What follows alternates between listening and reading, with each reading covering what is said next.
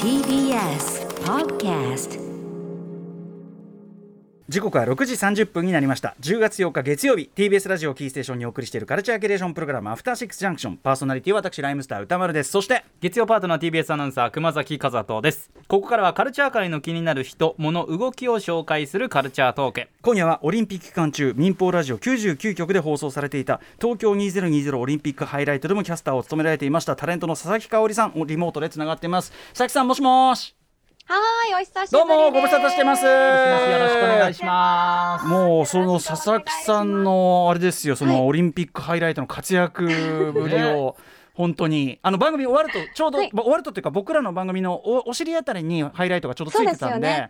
そうなんですよ。ちょっとあの、お邪魔させていただく形で、いやいやいや。お世話になりました。大活躍本当にお疲れ様でございました、ありがとうございました。はい、えーということで佐々木さんはですねイングランドの名門クラブサッカーチームね。名門クラブ、アーセナルのガチファン通称グーナーとしてこの番組には何度も出ていただいております、はい。えー昨年のお正月にはロンドンから新年のね中継もしていただきました。ね。ありがとうございました。いやーでもねもうその後はい。もさらにコロナ禍というのは続きながらということですから、そうなんですよ。あれがね、あの、ちゃんとロンドンに行けたというか、海外に行って試合を見られた最後のチャンスだったので、そうですよね。まさかこんなことになるとはという感じです本当よね。ちょっとね今日はそのコロナ禍というのがどういうふうに影響を与えているかというのも伺っていきたいんですが、本日はこれはもうロンドンではなく。はい、うん。都内某所、自宅から。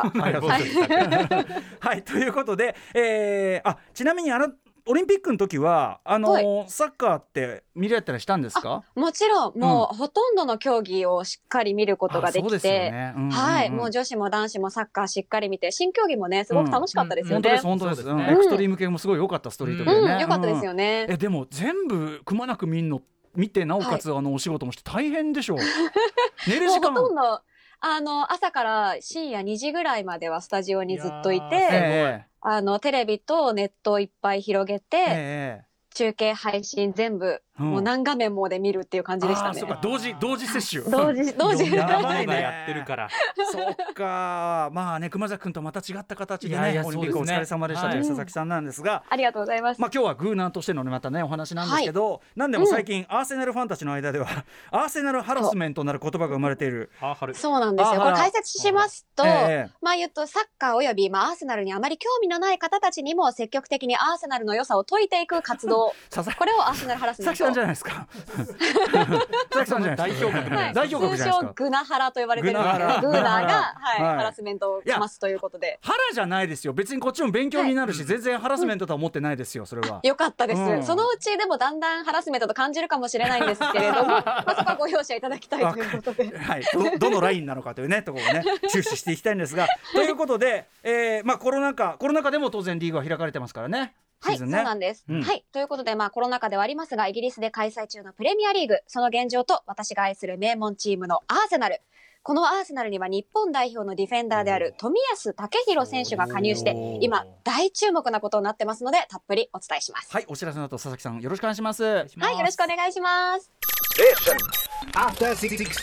生放送でお送りしておりますアフターシックスジャンクションこの時間はカルチャートークです。今夜のゲストはイギリスサッカーサッカーチームアーセナルのサポーター通称グーナーで、えースポーツに詳しいタレントの佐々木香織さんです。佐々木さんよろしくお願いします。はい、アーセナルファン歴17年目になりました、佐々木香織です。よろしくお願いします。年季が違うよ。よろしくお願いします。はいはいはい、ね。さあ早速いきましょうか。はい。イギリスサッカーを今2つのトピックに分けて早速佐々木さんに紹介していただきます。まずはこちら。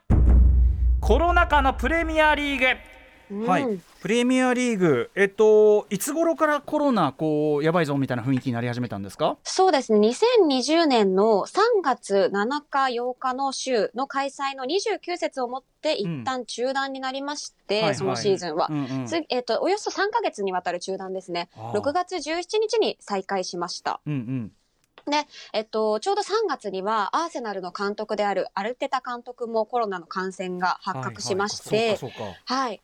で、開催後もその後は無観客での開催になってました。うんうんで、イギリスは現在までに3度のロックダウンがあって、そのロックダウンそれぞれ3ヶ月程度だったので、えっと、公共交通機関、あの、以外は完全クローズ。はいスタジアムもそうですし、劇場も博物館もクローズっていう状態で、うんえ当時は全く試合が行われていない状態になりました。はいはい。うん。で、そこから、えっと、再開して、え昨シーズンは無観客開催がメインで、うん。まあ、その無観客開催になると何がいろいろ問題かっていうと、はい。まあ、一つはそのホームアドバンテージと言われる、はい。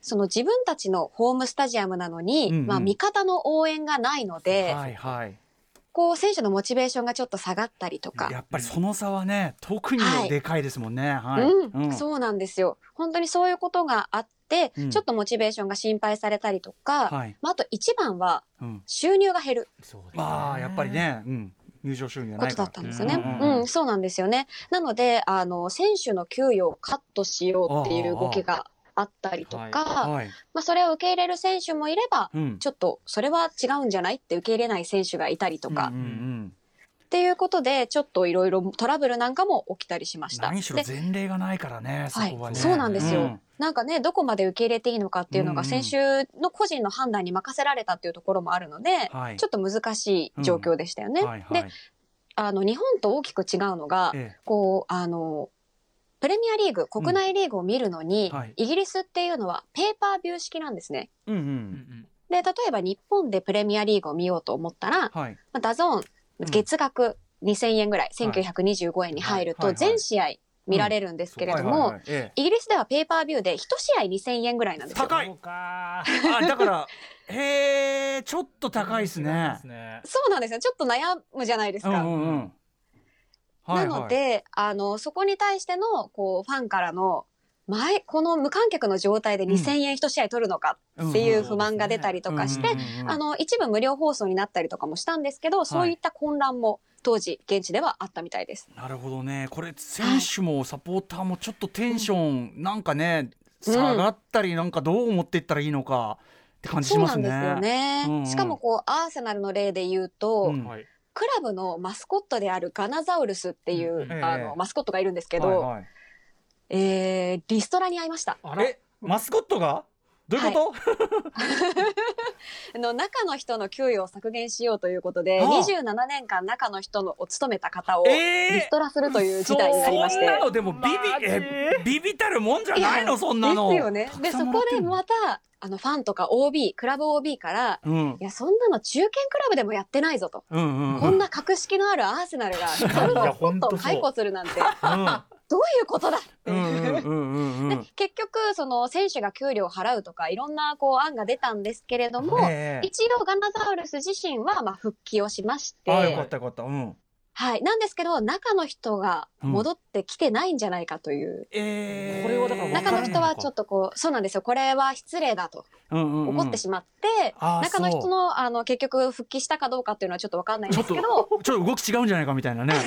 そうなんですよ。うん順番違うだろうっていうね。へえ。いやーでもこれは要はでもいかにこうなんていうのかなみね未曾有の事態に対してうんなんていうかうんどうしていいかわかんないっていうかこう混乱してるかがすごい伝わってくる話ですね。そうですよね。なのでうん本当にこう、どのクラブも結構収入が減ったことによって、まあ、移籍マーケット、その移籍市場、選手の獲得とか放出っていうところも、はい。やっぱりすごく難しい状況になりましたし、うんうんまあ、どこまでこれは影響するかわかりませんけど、国をまたぐ移籍とかだったりすると、引っ越しとかももちろんあるじゃないですか。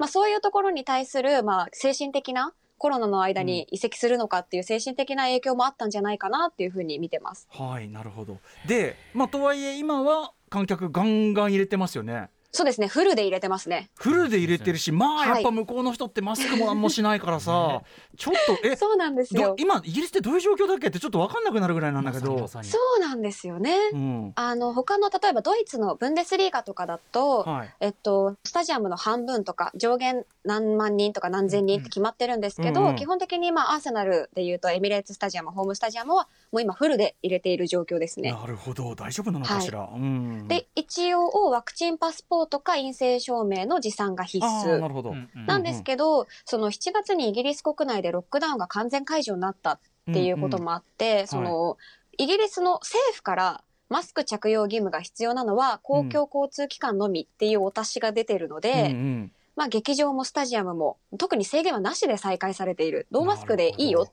ていう状況なんですね。で結構騒ぐぜ。結構どこじゃねえよ。いやもう声もガンガン出してますからね、うん映像を見てる限りでは。うん大丈夫かなーって感じしちゃいますけどね。うんうんちなみにお客の客足的にはどうなんですか？客足がですね、まあこれ、あくまでも、そのアーセナルの順位、今の成績っていうところも関係してるとは思うんですけれども、はい。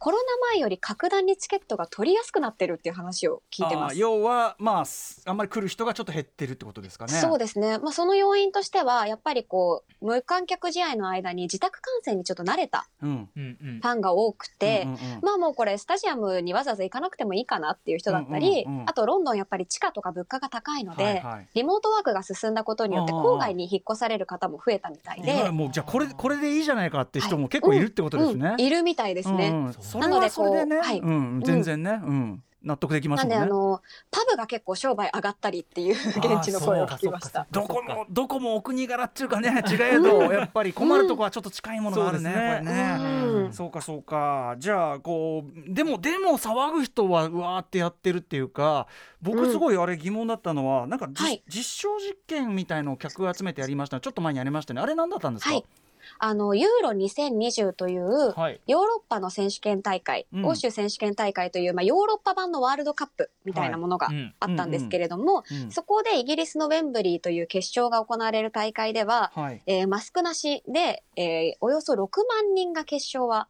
入場するイベントだったんですね。はい。で、そこでまあフットボールサポーター的にはやっと日常が帰ってきたうん。っていう感じで大盛り上がりで、うん。えー特に、えーイギリス、イングランドが決勝に進出したということもあって、はい。街中でもうんうん。大盛り上がりだったんですね。うんうんで、あの、一応そこでもマスクはなしで、うん。えーワクチン証明とコロナの陰性証明さえあれば入れる。うん。ということで開催されたんですけれども、はい。まあ、やっぱり蓋を開けてみたらうん。感染者はいたということで、そうですよね。だいたそうですね。いはい、ユーロ大会を通して9000人程度、うん。決勝大会で3000人ぐらい感染したんじゃないかっていう話が言われてるんですね。決し。て軽視できる数字じゃないねこれね。はい。なんですけど、うん一応政府としては、まあ一応実験的解除をやってみて、結果として、まあ市中感染、うん。街中の感染率とそんなに変わらないよっていう結論を出したということで、うん。うんうんうんえじゃあ逆にいいよみたいなことになっちゃったってことですか？あの一応そのフットボールファン的には盛り上がったみたいなんですけど、ええ自粛のストレスが溜まった一般の人からは、まあ比較的冷ややかな声もあったというか。そりゃそうですよねやっぱね。はいだからまあ、街中で騒ぐのはちょっと違うんじゃないみたいな声も、ムードもあったみたいです。うんうんうん。なるほどね。うん。それにしてもだからその実証実験と称してというかという名目のもとに、うんうん。まあ、どんだけパンデミック広がるか見てみますとかなんか結構なことすんなみたいな日本から見るとなんかすごいギョッとしたニュースなんですけど、これとか。うんそうですよね。なんかこの、まあ実際のところどうかわかんないんですけど、現地の方によると、その実験的解除っていうのもちょっとこう、うん。後付けじゃないですけど、途中から言い出したんじゃないかっていう。最初からそんな言ってたわけじゃないみたいな。体感としてはそういう体感もあったみたいです。それどうなのね 文句のつけよう出てきうそうな。ーん。でもなんか一応うんうんはいうん。はいあはい今、その、あの、プレミアリーグお客さんを入れてるんですけど、そこでパンデミックが起きたっていうようなニュースはないみたいなので、まあちょっとこれも文化の違いだなっていうふうにね、うんなるほどね。見てますけれども。まあ何事もないならねそれに越したことは当然ないですけどね、うん。うんはい。はい。あとでもそのなんかやっぱりリモートとかいろいろやってみたらこれ全然これでいいんじゃないみたいなのはそれはそれでなんかね。そうなんですよね。なんかこのパブが開いてなかった期間に、うん。皆さんやっぱり自宅でビールを飲んで、うん。あの、感染されるという方が増えたので、一時スーパーからビールがなくなるみたいな、はいはいはい オイルショックならぬ ビールショック。的なものが。うん。いやでも分かりますよ。俺もなんかわざわざこれ店行って高いの飲んでたけどさこれ格安超よくねみたいな。格安コスパの良さには気がつきますね。はいね、はい。そこはやっぱりあの日本もイギリスも変わらないところなんだなっていうのをね感じますよね。はい、うん。じゃあどちょっとね次の段階行ってみましょうかね。そうですね、うんアーセナルのガチファンと語ります。タレントの佐々木香織さんにお話を伺っていますが、次のトピックこちら。ズバリ今年のアーセナルはいかに？ということで、はいすみませんね、あの、お待たせして、さきさん、ちょっとね、あの、先をせき、ね、急ぎたい気持ちはわかるんですが。ちょっと、ここまでのあらすじっていうか、一応前回、こう、がっつりアーセナルのとは、こういうチーム、そして今ここまで来てますっていうのは、2018年8月30日。えーあの、新監督のね、あのあれだよ、あの、あの人が入るまでっていうさ、なんだっけ、はいえっ、と。エミリ監督うん、そうそう、はいみたいな段階だったですね。なので、ぜひちょっと。そこまでのちょっとここまでのあらすじをちょっとざくっとお願いします。そうですね。もう、あのー辞めてしまった人を悪く言うのはあれなんで、うん。うん まあその、エミリ監督の頃に、はい。まあちょっと選手間とのトラブルとか、はいまあチーム内不安みたいなのが囁かれまして、ええええ。えー19年末でしたかね。えー退任されまして、うん。えーその後、えーアルテタ、ミケル・アルテタという新しい元アーセナルで選手をやっていた方で、はい。えーアーセナルの監督になるのが初めての監督キャリア。うん。うんうん。という方を、えー招聘しました。うん。そして今、3シーズン目となるアルテタ監督なんですけれども、うん。昨シーズンはコロナの混乱があるとはいえ、はい。8位でアーセナル、えーうん。年間の成績終わりました。で、この8位という順位が非常に微妙でして、えヨーロッパっていうのは各リーグ、えうんイギリスだけじゃなくて他のリーグって世界一のクラブを決めるチャンピオンズリーグっていう大会だったりとか、うん。強豪クラブを決めるヨーロッパリーグという、うん。まあ、欧州で行われる大会があるんですけれども、なんとアーセナル、そちらの欧州大会、25年ぶりに出られないという状況になりました。へえそうなんでだはい。このヨーロッパの大会に出られないって、まあ、つまりどういうことかと言いますと、単純にクラブ収益が減るんですよ。ああそうかそうか収入、あの、放映権だとか、スポンサー料とか、分配料、分配金みたいなのが減るので、単純に財政を圧迫されます。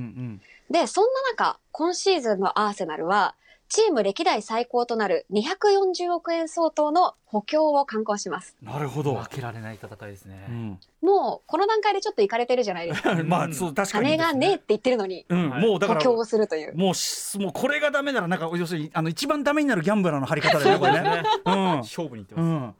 そうなんですよ。勝負に行ってるんですよ。なんで、こう、ファンとしてもやっぱり勝たなきゃいけないっていう気持ち強いじゃないですうん。か。はいで、初戦ですよ。え二部格のチーム。え。うん。まあ、勝てるかなって思うじゃないですか。ちょっと格下のチームではい。うん。はい。うん。負けます。負けちゃった。うん。開幕戦えその後も連敗続けまして、開幕3連敗、まさかの20位、最下位スタートです。ええちょっとこれ アーセナルかっていう顔みんな青くなっちゃう。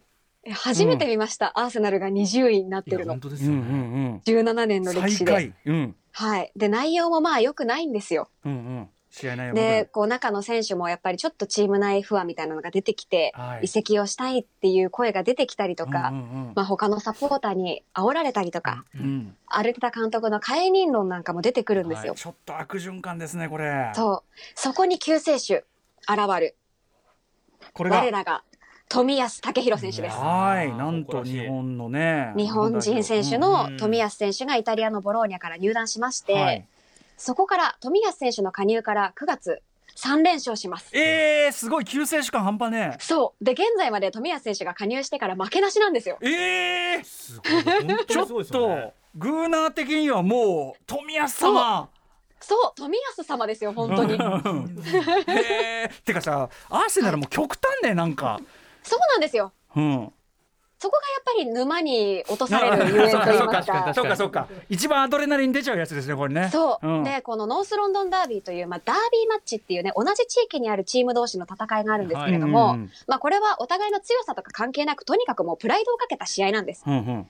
で、この試合に、なんとうん。前半から3-0、うん。フルで3-1で完勝しちゃうんですよ。おおなるほど、今までしょっぱい試合だったのに、うんうん。もうやればできるじゃん。なんでこの試合を常にやらないんだってういうんね、うんうん最高の試合を繰り広げるわけですよ。はいはいもうそこで、もうアーセナル、私たちグーナーのテンションはマックス。えで、3点も取ったら攻撃陣が普通はまあ MVP みたいなものがうんうん試合ごとに選ばれるんですけど、はいマン・オブ・ザ・マッチという。はいまあ普段3点も取ったら攻撃陣が選ばれるんですが、はいその試合のマン・オブ・ザ・マッチはなんと富安選手なんです。へえディフェンスがへえやっぱでも大活躍。やっぱ彼のやっぱ守りがいいそうですね。もう守備もそうですし、攻撃の起点にもなってますし、もうね、攻守ともに素晴らしい活躍で、そうなんだはい。ぜひもう富安選手きっかけで、その富安選手のプレーが見たいっていうきっかけでもいいので、うんぜひアーセナルを応援してほしい。今まさに応援すべきと思ってます。そうですねでもね我々としてはね感情移入は当然ねしやすいしうん。そのさ富安選手の導入あれっていうのは240億円240億の中に入ってるんですか？はい。あ、入ってます。あ入入っます。っててるね。あじゃあよかったよかった、はじゃあ無駄じゃなかった。このね。張り方もね。そことは違うところの富安さんですからね確かに。いこのこの一発が この一発で みたいな。で、なんか、富安選手の加入のタイミングもそうですし、うん。まあ、チームのまとまりっていうのもあるんでしょうけど、他の選手ももちろんすごくフィットしてきて、はい今すごくうんうん。こう好調になりかけているチームなので、うん。ぜひ応援していただきたい。そして、あの、歌村さん多分ドキュメンタリーとかうでんうん見た方が多分ハマるんじゃないかっていう話以前させていただいたと思うんですけど、あの、アマゾンプライムの密着ドキュメンタリーで、うん。オール・オア・ナッシングという番組があるんですよ。はい。で、もともとはあアメフトチームに、あの、取材してたのがきっかけなんですけど、はい。それのサッカー版っていうのが2年ぐらい前から始まっていて、うん。えーマンチェスターシティっていうチームだったり、トッテナムホットスパーというチームだったりっていうの密着をもうすでにしているんですけれども、ええ。ー今年密着されているのがこのアーセナル。えなるほど。そうか。じゃあ新作でいずれそうなんです。2022年に公開される予定なので、今のリーグを見ていると、うんうんうん。あの時のあれだっていうのはいはいが、はい。オール・オア・ナッシングで来年わかるので、しかもオール・オア・ナッシングってね、まあ、事前についてるタイトルとはいえよくしたもんで、まさに まさにそういう流れなわけですもんね本当にね。うん、逆にこうオールを取ってるっていう状態なわけだけど、すはい。ね、やっぱこのこのやっぱドラマチックさっていうところもやっぱアーセナル魅力ですもんね。そうなんですよ。うん、にしても佐々木さんをして初めて見たわっていう再会だもんね。そうなんです。17年して初めて見た再会うん、からの復活。うん。いやーだからあれですよ。その長嶋さんの監督の初年度が最下位でそっかかららみたいなさ、そうですね。そうですね。これが一番上がるんだから。なかなか見ない光景を見たう。ドラマがあるんで。ドラマメイクドラマだよまさに。そういうことだ。はい、うん。そうなんですよ。私、阪神ファンなんで、なんとも言えないああ失礼しました。阪神からねそうですね。いろいろ面倒くさい要素がねクロスされてるという。すいません、すいません。で、あの、女子チームがあるんですけど、アーセナルには。うんはい。そちらにでもですね、あの、岩渕真奈選手、はい。日本代表の、も、ああの、加入されていまして、ーうんうんあの男子チームが本当にあのの無得点で何のゴールも生まれなかった時に岩渕真奈選手がアーセナルウィメンでうん。ガンガンゴールを決めていまして、へー。8月の最優秀ゴールとかにも選ばれていて大活躍しておりますのへでー。男女ともにアーセナル注目です。日本人選手がねあこれは誇らしい気持ちですね、はい本当にすごい。はい。うん、いやあのありがとうございます。ありがとうございます。ちょっとお時間近づいてきちゃったんで。すいません喋りっぱなしですいやいやいやいやこれそのための。全然あのハラスメントじゃなかった。全然勉強ですすげえ面白かった 本当ですか、はい。よかったです。ということで佐々木さん最後にお知らせ事ありますか、はい、えっ、と、私今、サッカーの仕事でですね、スカパーのブンデスリーガの、えー月間番組、プレマイスターというものにもレギュラー出演しております。その他にもたくさん出演ししておりますので、はいツイッター、インスタグラム等々確認していただければとお願い、おね、思います。はい、あのこの番組も引き続きいろいろ教えていただければと思います。はい、はい、ありがとうございます。えーここまではタレントの佐々木香織さんでした。ありがとうございました。ありがとうございましたどうもまたねありがとうございますどうも Station. After Six Junction.